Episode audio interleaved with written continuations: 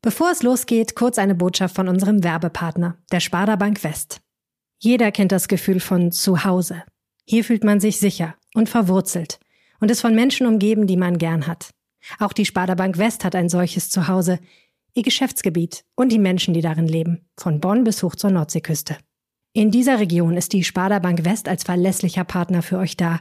Sie sorgt dafür, dass große und kleine Träume in Erfüllung gehen und fördert gemeinnützige Projekte. Mehr darüber erfahrt ihr unter sparda-west.de slash gemeinsam. Und jetzt viel Spaß mit dem Aufwacher-Podcast.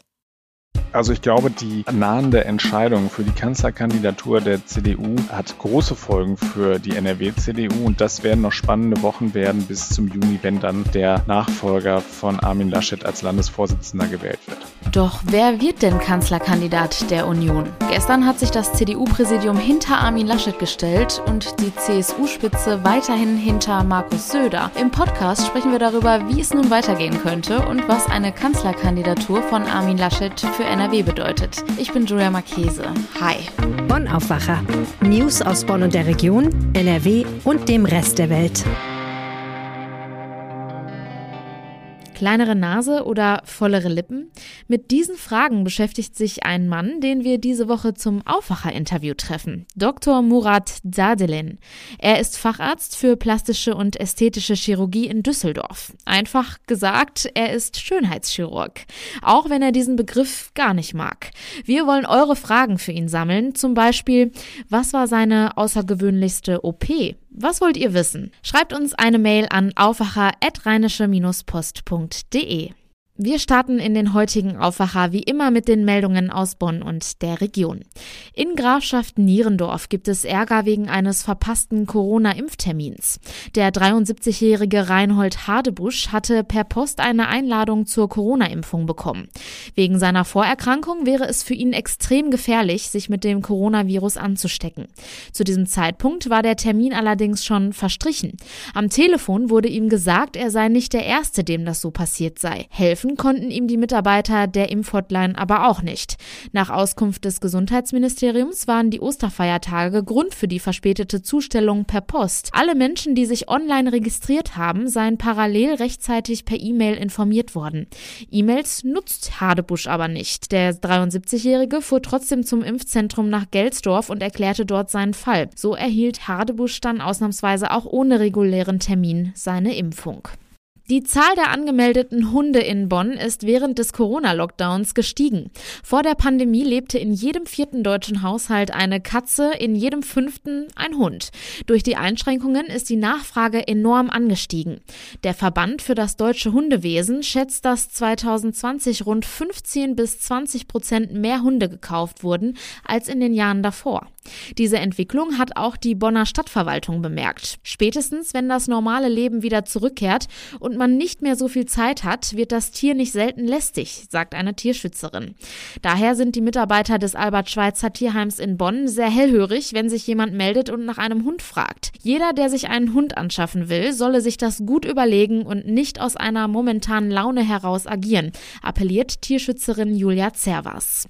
In Bad Godesberg ist am Montagnachmittag ein 62-jähriger Fußgänger von einem LKW erfasst und getötet worden. Der 62-jährige starb noch an der Unfallstelle. Laut Bonner Feuerwehr war der 62-jährige Mann offenbar zu Fuß unterwegs, als er ins Straucheln geriet und auf die Fahrbahn stürzte. Der Fahrer des Lastwagens konnte nicht mehr bremsen und erfasste den auf der Straße liegenden Mann. Zeugen und der LKW-Fahrer wurden von Notfallseelsorgern betreut. Es kam zu Straßensperrungen und erheblichen Verkehrsbehinderungen. pero kung Nach dem Impfdesaster im Rhein-Sieg-Kreis bekommt Landrat Sebastian Schuster Gegenwind aus seiner Koalition von CDU und Grünen. SPD und FDP haben eine Sondersitzung des Gesundheitsausschusses eingefordert. Dafür hat die Koalition einen dreiseitigen Fragenkatalog vorbereitet.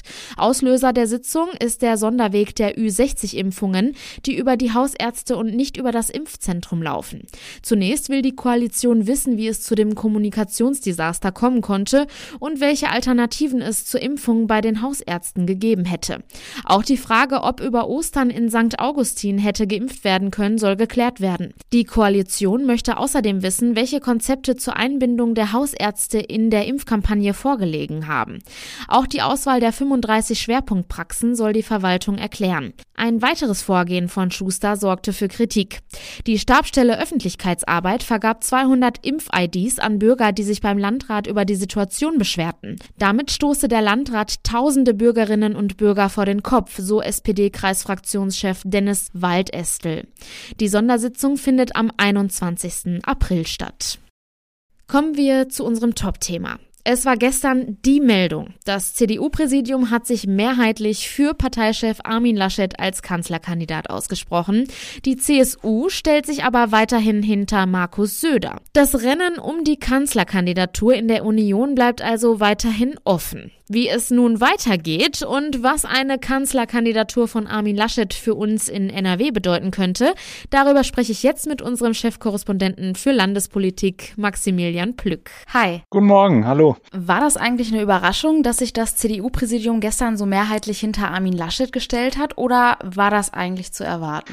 Also wenn es nach Markus Söder geht, der ja äh, später nochmal darüber gesprochen hat, dann war das auf jeden Fall ein erwartbarer Schritt und tatsächlich muss man sagen. Es wäre jetzt schon ein starker Affront gewesen, wenn das äh, Bundespräsidium dem neuen CDU-Chef äh, dann nicht den Rücken gestärkt hätte. Ich glaube, dass es heute in der äh, Fraktionssitzung möglicherweise auch kritischere Stimmen äh, ihm gegenüber gibt, denn immer noch ist es ja so, dass äh, die Umfragen jetzt nicht unbedingt so ausfallen, dass äh, Armin Laschet damit zufrieden sein kann.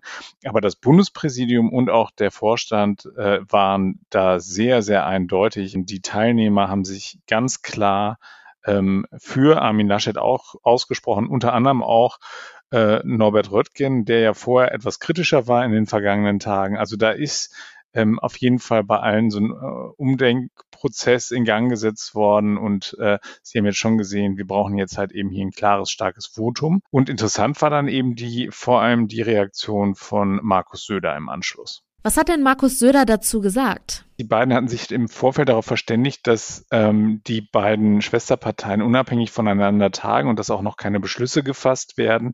Äh, da wollte man dann halt eben den Spielraum noch so ein bisschen offen halten.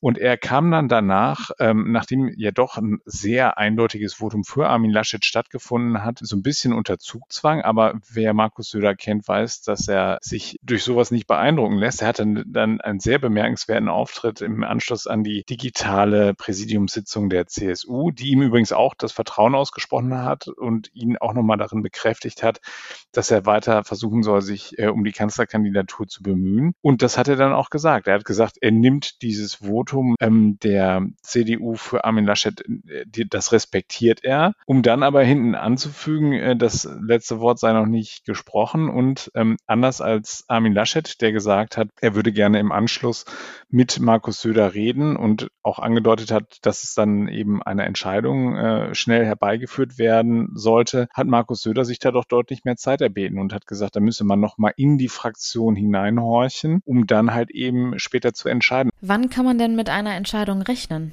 Es wird heute eine Fraktionssitzung stattfinden. Ähm, da ist noch nicht ganz klar, ob Laschet auch daran teilnimmt. Markus Söder wird auf jeden Fall dabei sein. Und ähm, dann wird sozusagen da nochmal abgeklopft, ob er nicht über diesen äh, Kanal dann halt eben doch nochmal deutlich größere Rückendeckung bekommen könnte. Ähm, ich gehe davon aus, äh, bis Ende der Woche werden wir auf jeden Fall eine Entscheidung haben. Das ist jetzt so ein bisschen davon abhängig, wie sich der morgige Tag entwickelt. Dann könnte es durchaus auch schon früher der Fall sein. Du hast es ja vorhin schon angesprochen. Armin Laschet hat ja jetzt aktuell als Ministerpräsident nicht wirklich gute Umfragewerte.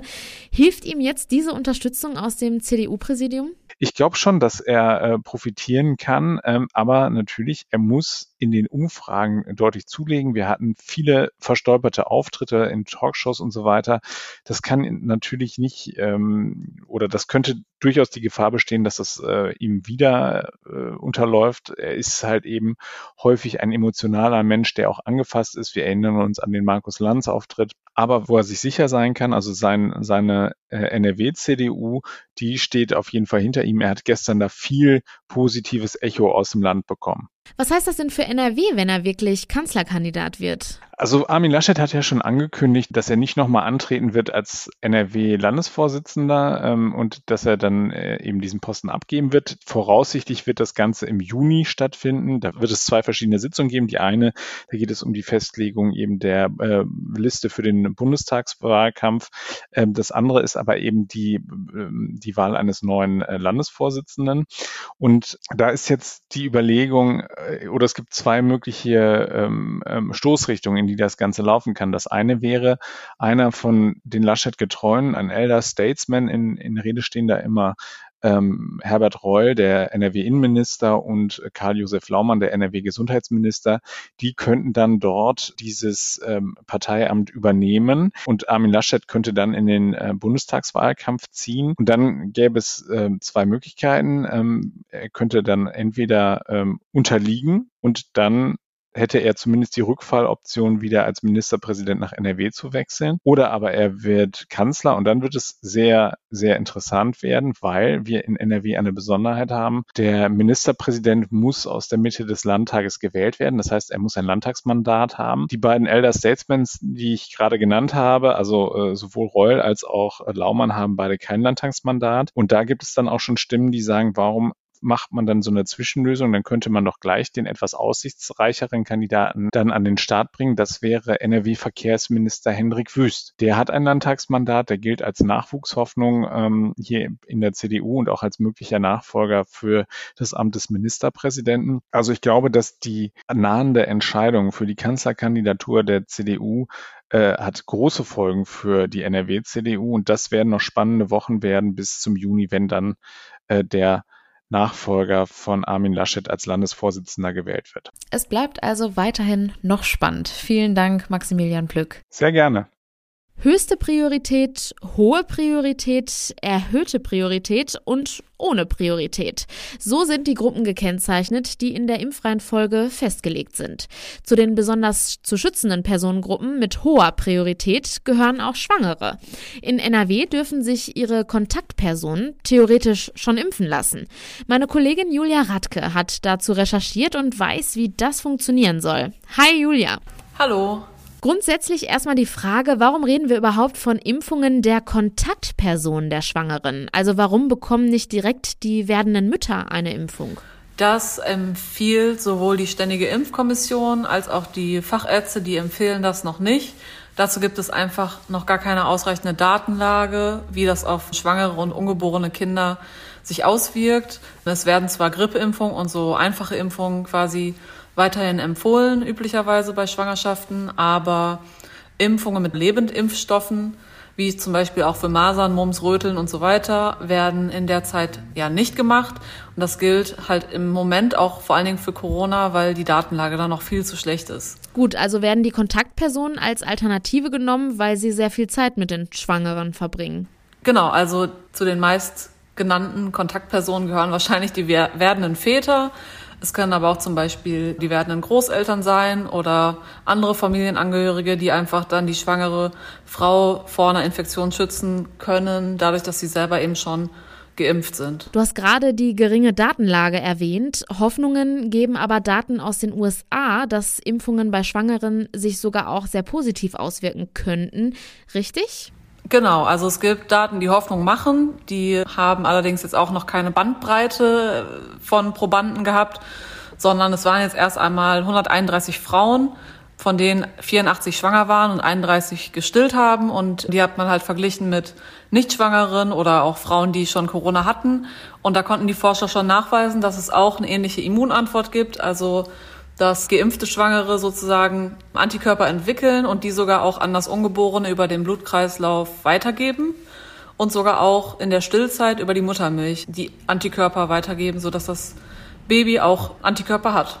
Das sind ja erstmal gute Nachrichten. In Deutschland bleibt es aber erstmal bei den Kontaktpersonen.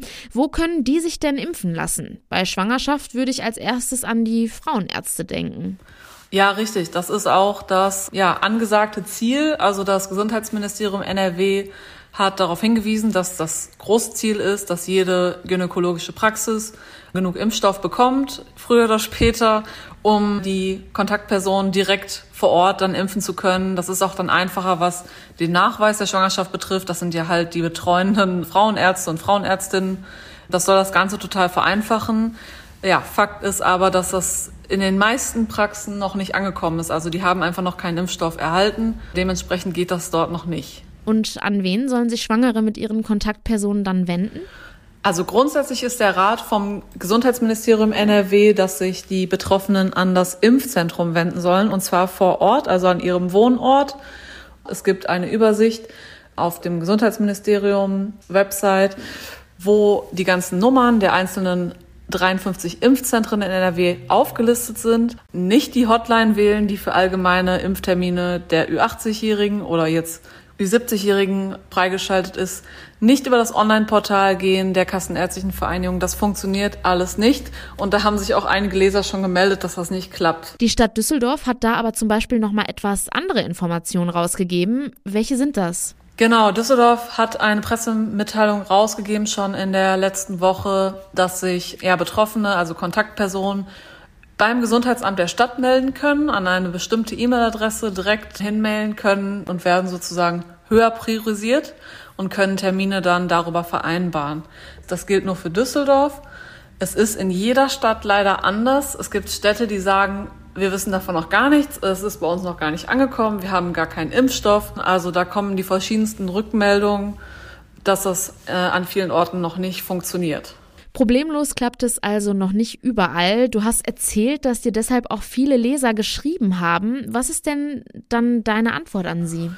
Leider habe ich auch keine ja, Lösung für die Leserinnen und Leser. Ich habe es auch übrigens selber mal versucht. Ich bin auch Kontakt, enge Kontaktperson einer Schwangeren und sitze hier in Essen und die Stadt Essen beispielsweise hat derart viele Härtefellanträge Menschen, die alt und vorerkrankt sind, die erstmal noch durchgeimpft werden müssen.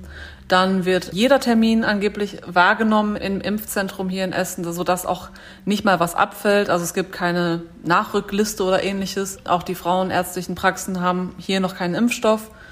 Und ja, das lässt sich leider jetzt erstmal nicht lösen, außer zu warten, bis genug Stoff da ist, weil davon hängt das natürlich ab. Also Fazit, man sollte es in jedem Fall bei seinem Impfzentrum in NRW probieren, denn in manchen Städten geht es ja schon. Dazu gehört zum Beispiel der Kreis Kleve. Und dort, wo es noch nicht geht, geht es hoffentlich ganz bald. Im Impfzentrum oder bei einem Frauenarzt. Einen Link zu den Impfzentren packen wir euch auch in die Show Notes. Danke, Julia. Bitteschön. Und diese Themen sind heute außerdem noch wichtig. Immer mehr Städte in NRW liegen mit ihrer 7-Tage-Inzidenz über 100 Neuinfektionen pro 100.000 Einwohnern und müssen deshalb die Notbremse ziehen. So auch ab heute in Düsseldorf, da die Inzidenz Stand gestern bei 115 lag. Allerdings bleiben für Menschen mit negativen Corona-Test Museen, Kosmetikstudios oder Bekleidungsgeschäfte geöffnet. Anders sieht das zum Beispiel in Remscheid aus. Hier lag der Inzidenzwert gestern bei 255. Dort gilt ab heute zwischen 21 Uhr abends und und 5 Uhr morgens sogar eine Ausgangssperre. In NRW sollen von dieser Woche an auch Kita-Kinder zweimal wöchentlich auf freiwilliger Basis auf das Coronavirus getestet werden. Doch bei den Lieferungen der Tests kommt es zu Verzögerungen. Grund dafür sind laut des Familienministeriums Logistikprobleme im Flugverkehr. Dies könne dazu führen, dass die Tests erst in der kommenden Woche ausgeliefert werden könnten. Zum Schluss noch ein kurzer Blick aufs Wetter. Und das wird heute wieder wechselhaft. Immer wieder kann es zu kurzen Gewittern und Schauern kommen. Im Bergland ist auch Schnee möglich. Das meldet der Deutsche Wetterdienst. Die Höchsttemperaturen liegen bei 6 bis 10 Grad. In der Nacht bleibt es niederschlagsfrei. Die Temperaturen sinken dann auf bis zu minus 3 Grad. Morgen dann ähnlich, überwiegend wechselhaft mit Höchsttemperaturen von 7 bis 11 Grad. In der Nacht liegen die Tiefstwerte um 0 Grad am Rhein und bis zu minus 5 Grad im Bergland. Und Vorsicht, Stellenweise ist Glätte möglich. Und das war der Aufwacher vom 13. April. Danke fürs Zuhören und habt einen schönen Tag. Ciao. Mehr Nachrichten aus Bonn und der Region gibt's jederzeit beim Generalanzeiger. Schaut vorbei auf ga.de.